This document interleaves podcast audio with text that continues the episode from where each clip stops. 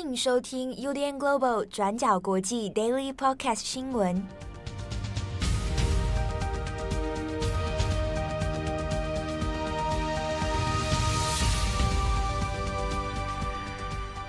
Hello，大家好，欢迎收听 UDN Global 转角国际 Daily Podcast 新闻。我是编辑七号，我是郑红。今天是二零二一年十月二十五号，星期一。好。又来到了快乐的星期一啊！首先就由郑红和七号来陪伴大家展开快乐的一周。虽然说是快乐的星期一，可是今天其实第一则事情是在蛮紧张的国际要事哦，就是非洲的国家苏丹在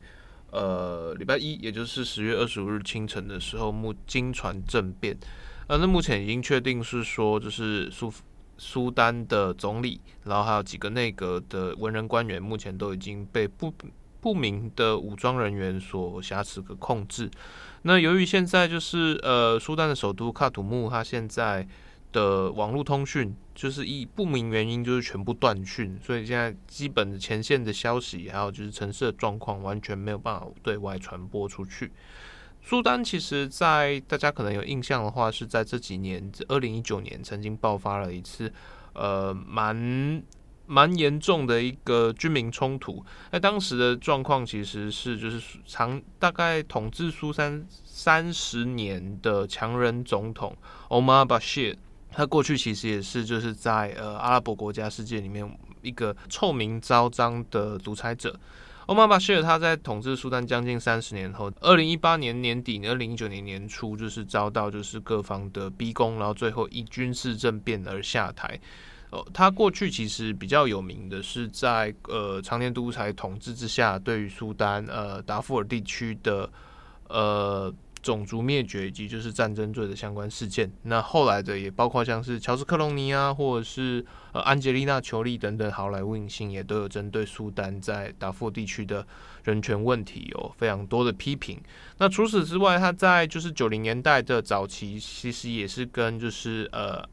几个呃极端的恐怖组织有相关，比如说呃盖达组织的首脑宾拉登，他曾经有一段时间就是被收容在苏丹境内，那也因此让苏丹才遭到就是美军的多次空袭。欧曼巴希尔他过去的欧名昭彰，可是因为他的军人统治哦，所以他一直大概在位置上做了三十年，直到二零一九年，就是在就是众叛亲离之下，呃，以街头的名义加上军方之间的一些呃新时代野心家的一个内外逼宫之下，然后被逼下台。那后来他就是被关到监狱里面，那接受审判。那甚至就是苏丹的新政府也愿意要把他送到就是呃国际刑事法庭接受战争罪的调查。那可是，在欧马巴希尔被推翻之后，其实，在二零一九年的苏丹也遭遇了蛮漫长一段的，就是呃公民起义以及军事镇压。当时就是军事政变接管之后的临时军政府，其实非常不乐意于就是跟苏丹的反对派领袖或者是说公民团体有一些政治上的沟通。那所以就是有非常大量的民众就不断的不断的就是从四面八方涌进首都喀土穆，然后就是要用天下围城的静坐方式。然后希望达成一个公民不流血的呃呃和平革命。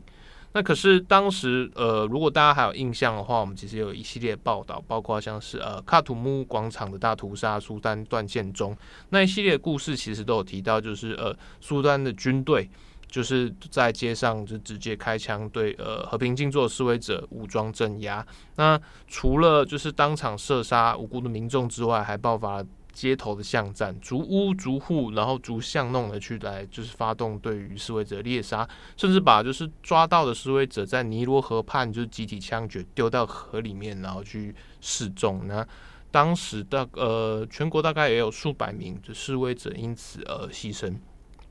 那可是后来随着就是整个抗争行动的不断继续，以及是国际呃国际的施压之下，当时有一个非常特殊的角色，就是介入了中间的调停。那就是现在的伊索比亚总理阿比，阿比那个时候才刚拿到诺贝尔和平奖，因为他跟厄立垂亚之间就是达成了就是中战协议，然后结束了就是非洲二十多年来的一个东非大战。那所以他那个时候其实是以一个人呃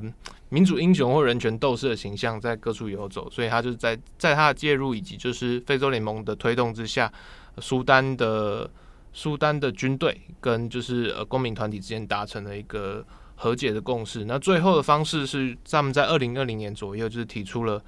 呃一个临时的过渡修宪制宪计划。那在这个状况之中，就是苏丹的总统职缺暂时由一个叫做呃国家主权委员会的呃联盟机构来暂时代管，里面可能有有里面大概有九个就是代理成员，然后包括可能军方五个，然后四个是公民团体等等。大概数字中间还有一些变动，可是逻辑上就是以一种权力共享的方式来共治，然后要达成就是三十九个月的一个临时过渡期。那其中可能前二十一个月是由军人所担当、所推派的，就是军系领袖来当担担任这个。呃，主权委员会的主席，那后面十八个月才是由公民团体来推派，然后用这个方式来达成，就是呃军民共治，然后来过渡来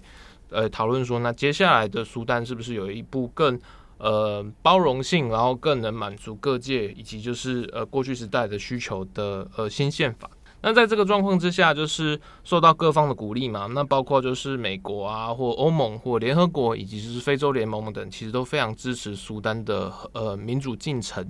那可是比较不幸的是，就是在二零二零年呢，我们也都知道，就是全球遭遇了 COVID-19 疫情。那虽然说在这个状况之下，呃，包括像美国，好，它过去其实是把苏丹列为就是支持恐怖主义的国家。那在这个列表上面。你支持恐怖主义的国家，就会被美国就是以金融制裁，没有办法转账，没办法投资。那这个呃政策在二零二零年底的时候已经被美国国务院给撤销，因为就是要鼓励说苏丹已经变成一个呃正在往民主方向走的国家，所以我必须要开始给他一点支持，然后给他一点鼓励，所以我撤除这个这个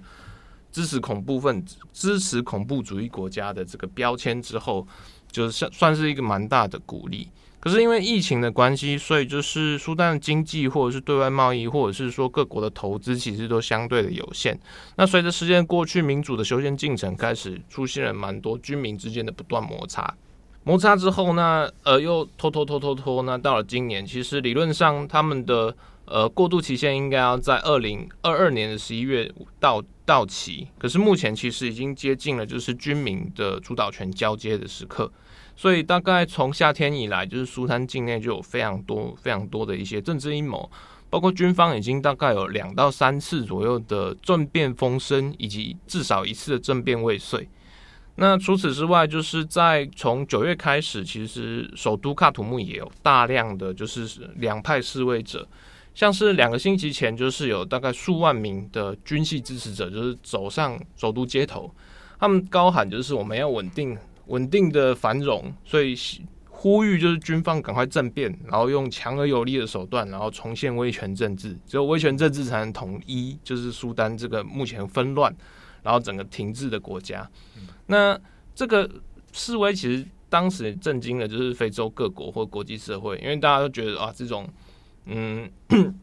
虽然可能有它的一些现实的可现实的动机啊，但这种就是拥抱威权或拥抱。就是呼吁大家就是赶快军事政变的一个做法，其实也有被地方许多的呃公民团体或者是呃文人政府里面都要怀疑说，哎，可能是军系这边就是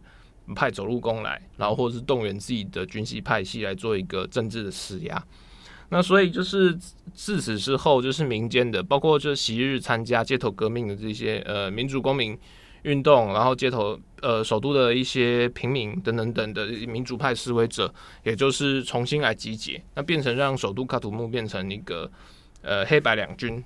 的一个对立。那这种军系跟民系之间的对抗状况，大概在十月中旬开始变得越来越严重。那直到就是呃十月二十五日清晨，就在无预警的状况之下，就是由主权委员会所推派的苏丹总理。以及多名内阁成员，就突然之间就是被呃疑似军人的部队就是逮捕。那目前他们的状况是属于被软禁，然后与外失联。那我们只知道说就是呃政变确实在发生之中，但是这个政变是由哪一个部队或哪一个军系发生出来的，其实是还不知道。那截至目前为止，就是这个苏丹的嗯、国家。主权委员会，也就是他现在临时政府的首脑，就是个呃布罕将军，他现在预计是说，在礼拜一的可能中午前后会出来，就是针对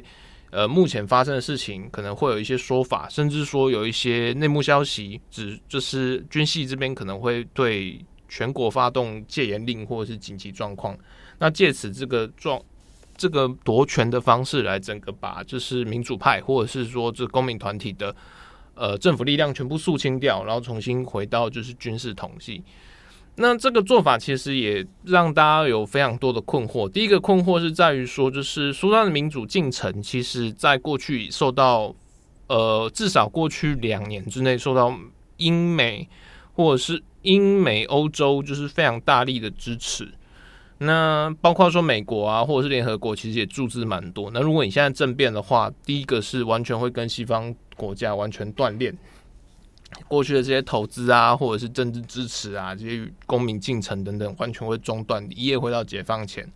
那在这个目前这个疫情，然后以及经济萧条严重困境的状况之下，这是不是一个理性的决定，其实也很难判断。那第二个说法是说，因为刚好遇到军队跟就是公民团体要在做一个主导权交接的一个现况。所以，考虑到苏丹过去的一些政治的传统或默契而言，也有可能会变成说，就是他是透过这方式，然后来一个半政变的做法。比如说，我先把你抓起来，然后以这个军系领导人的身份再出来，就是当和事佬。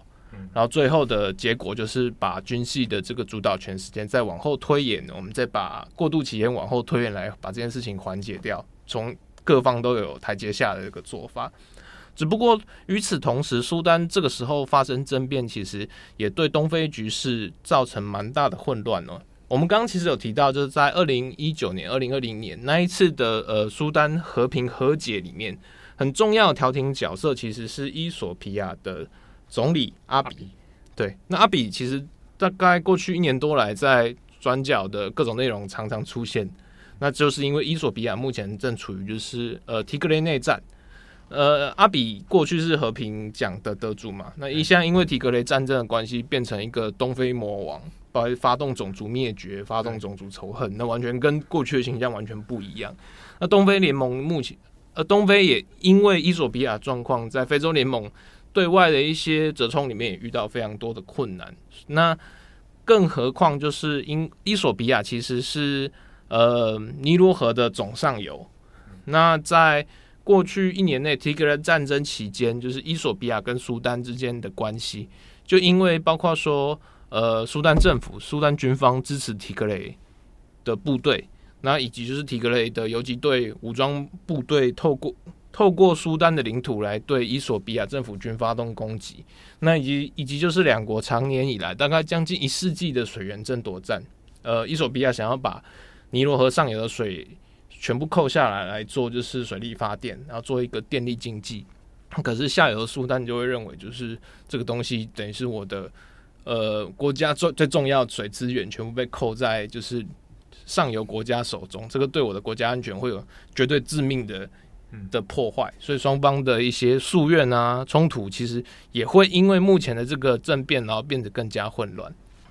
好，那下一则我们来看一下中国现在在之前的十一长假之后呢，现在又爆出新一轮的疫情哦，那让中国还有北京当局其实都非常的忧心。那这一个疫情呢，是先从一个旅行团，然后来展开，最后最后变成了一个传播链哦。那基本上它的时间是从十月十七号以来呢，短短的七天的时间。这一个传播链的疫情已经传播到中国的十一个省份区还有市哦，它传播的速度可以说非常之快。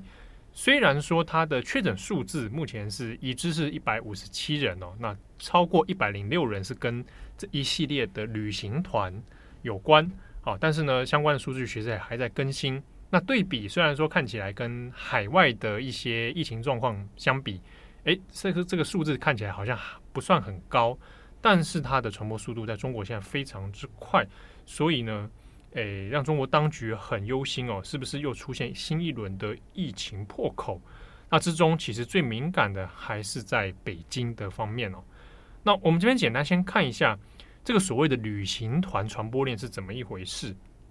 那呢，它这个大概的时间点是在十月初到十月中左右。那有一些从上海出发，有一些从呃甘肃出发，或从什么地方出发，那相继都来到了内蒙古这边来旅游。那总共差不多前后有十三个旅行团，那或者是还有一些是所谓的自驾旅游。好，那这些旅行团呢，大概就在十月中左右，十月十七号到十月十八号的时候呢，相继都发现这些旅行团里面的成员都有人确诊。那确诊的时间点，偏偏很不巧是旅行团已经结束旅行，回到了他们原本地方。所以就把这个相关的疫情呢，就传播出去，扩及到差不多有十一个省份哦。现在已知的包括像是北京、河北、湖北、湖南、甘肃、四川、那内蒙古好几个地方，现在都已经出现了这样严重的传播链。那现在因为要准备入冬了，那先前这样的足迹其实还没有办法完全掌握的状态之下。诶，全中国现在当局其实蛮忧心的是，这个传播链出去以后，恐怕未来的一周到两周时间里面，还会有更多的病例数字跳出来哦。好，那这两天其实像北京这边就很担心，因为北京现在目前已知有十五个病例，其中有非常多人都跟旅行团有关。那有的是直接的，比如说有一个昌平旅行团，他也是直接到了内蒙古旅游，回来之后就发生团里面有人确诊。那有人是间接的，是可能跟这些旅行团的成员或朋友有接触。那之中，在这两天里面，北京舆论里面其实吵得蛮凶的是，诶，之中有一些北京确诊者，他明明已经发现自己的身体出现症状，他开始头痛，他开始发烧，结果呢，他没有如实的去申报他的自己的病况，然后还跑出去跟朋友聚餐，那之中又被发现跟朋友来揪来打麻将，结果这一群麻将。总共有八个人出现在棋牌室里面，结果八个人里面有七个人确诊。好，那现在北京当局其实有点忧心，就是，诶，一来是北京原本是针对疫情这件事情，它管控是相对于其他省份是相对起来比较严哦，结果偏偏还是出现这样的人，他没有如实的申报自己的状况。那之前讲说要扫描手机的这这个所谓健康码啊，它是实名制，然后监控你自己的体温，监控你的这个健康状况。结果呢，这个确诊的当事人也没有如实的做啊，甚至是说被发现说他还在中间去买药，想让自己退烧。啊，那这种种的一些诶比较不自觉的这样的状况，也让很多舆论发现，那北京在所谓的疫情防控上面是不是出现了一些问题哦？好，那现在当下当然北京当局是蛮紧张的，也即刻就宣布了说要严控北京的出入境。啊，你如果没有特殊的需求的话，原则上现在是不让外地的人进到北京里面去。啊，就算要进去，他也要做相关比较严苛的检查哦。好，那为什么北京现在这么的担心啊？除了它是首都之外，也在于其实接下来十一月八号就要举办所谓的六中全会了。六中全会呢是中央政治局啊，那这个是中共的最高决策机构了。中央政治局要举办的第六次全体委员会，啊，那在这一个六中全会上面呢，当然它有很大的政治意义，啊，一来是它在上面要宣布要审议一个所谓的第三次历史决议案，啊，那这个决议案呢，名目上面是要来解释中国共产党统治中国以后，那他们的一些历史功绩，他们的历史意义。就外界看起来会觉得好像比较哎照本宣科哦，好像比较是宣传意义比较居多。不过呢，在这一个历史决议上面，很有可能会讨论到一件事情，就是习近平接下来到二零二二年他的未来会怎么样走？哎，因为习近平的任期按照道理上来说，二零二二应该是他两届任期到封顶了哦。所以呢，外界要研判的是，接下来到二零二二，习近平要持续再做下去吗？那如果要继续做，可能这一次六中全会上面就会释放一些消息，可能就会帮他来铺路，讲一些说辞啊，那让他未来可以继续来延任。那如果不延任，那是要做接班的话，那这一次六中全会可能谁会出席，谁会发言，也会被视为一种风向。好，所以这也是现在为什么，诶，北京当局有点担心，万一这一个旅行团传播链有很多隐匿的传播者存在的话。有可能会冲击到这一个六中全会哦。虽然北京的防疫单位现在是说，原则上现在在北京境内的大型活动或者会议，尽可能的延期或取消。哦，像是本来在现在月底要举办的北京马拉松，哦，现在就延期了。但是像六中全会这一种中共相关的会议，哦，而且层级这么高的会议，基本上不太可能有所谓的延期或取消。哦，这个太事关重大，它涉及到一些政治威信的问题。所以对于北京当局来说，现在比较棘手的是，诶，在这种政治敏感时机之下，如果疫情真的控制不了，那会有很大的问题哦。好，那除此之外呢，现在大家也在担心。好，现在十月底。啊，不知道有没有办法控制住疫情啊？六中全会又现在在十一月马上要登场，好，接下来到十二月入冬以后，再就是马上跨年到一月的春节要来临了。好，那旅行团这件事情能不能够在这段期间之前就能够宣布开放，或者可能到这段期间春节之前还是要严格管控？现在呢，民间舆论很担心啊，但是官方现在不敢给出任何的承诺。那可能大家的设想是在猜说，也许到入冬以后，相关的管控措施还是会从严，那一直沿路延续到明年的春节期间哦。那如果悲观一点的话，说不定到二零二二年的下半年，下半年也就是准备要举行二十大的时候，那这种又高度的政治敏感时机，好，那不确定性的这种疫情因素之下。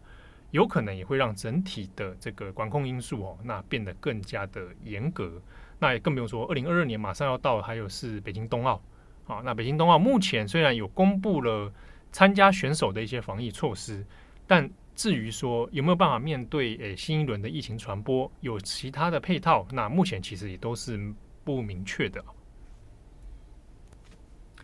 好的。那以上是今天的 Daily Podcast 新闻。我们其实还忘记补了一件，就是呃，算是贺电了哈，就是贺电，对 对对，哦，贺电啊，知道是什么了，啊，跟中国有关。对你来说，我们这边祝贺这个中国的外交部啊，华春莹女士啊，荣升新的职位，嗯，叫做哎，外交部部长助理。对，外交部助部长助理，那听起来好像不是一个很重要的职位。啊、助理听起来好像还好，但是好像在就是中国的官场里面算是外交部的主要官员哦，而且他现在算是中国外交部的主要官员里面的唯一一个一九七零年以后出生的最年轻的，然后同时也是唯一一个女性。这个主要官员群大概有九个人啊，嗯、哦，那是以外交部就是比在发言人层级更高的其他核心的九个人。嗯、那华春莹现在是最年轻，嗯，还是唯一的女性。对，那不过像之前呢、啊，我们都非常怀念，非常怀念 耿耿爽，耿爽，耿爽，他过去在那个也带给大家非常多的娱乐效果。那耿爽他后来被调到联合国嘛，去带去，那后来就销声匿迹了。对，那接班的赵立坚就跟华春莹一搭一唱。那这次华春莹虽然升官了，可是他目前接下来是会兼任外交部的发言人，所以暂时这边看起来是一个纯升官，然后委以重任，好像还不至于就是对中国的战狼外交有一个很明确的一个忏悔或转向。哦，对对，那那这是华春莹的个人官途，我倒是觉得蛮好奇的。嗯、啊，先前前几年还发生过这个他的身份问题啊，哦、嗯，被质疑说可能不是那么爱国啊，之前有这样的质疑声，但未来。我觉得后续可以观察一下华春莹的发展。对，好，那节目最后，哎，跟大家还是说明一下，这个礼拜六的时候在高雄啊，还这边特别感谢有很多 Daily Podcast 的听友特地赶到现场去听这个转角国际的讲座。之中啊有有听友就说，请我一定要转达，说哇，他很喜欢郑红说烂透了。哎，我今天偏不说。对，那很多听众就是我发现他们的年龄层蛮广的，嗯、哦，有小朋友。然后也有妈妈啊，然后是都长期收听 Daily 啊，那也有人是自己在做 Podcast，然后跑来听，那有询问了一些，比如说，诶，他想问我们编辑啊，就是平常做 Podcast 做做那么久，每天还这样日更，嗯、不会觉得很痛苦很累吗？怎么收钱办事啊，收钱办事，收钱办事。哦，哦，对了，我们有赚钱啊，没有，这、就是工作啊，工作的一部分啊。对，他本来是问我们说，怎么这样维持这样每天。持续更新的这样的，呃，说不定我想收掉，你不知道哎、欸。对，啊，这个祝福大家每天都要当最后一集来听。好了，祝福大家哈，身心平康，身身心平安健康啊！也感谢大家的支持。好，我是编辑七号，罗志荣，我们下次见，拜拜。感谢大家的收听，想知道更多详细内容，请上网搜寻转角国际。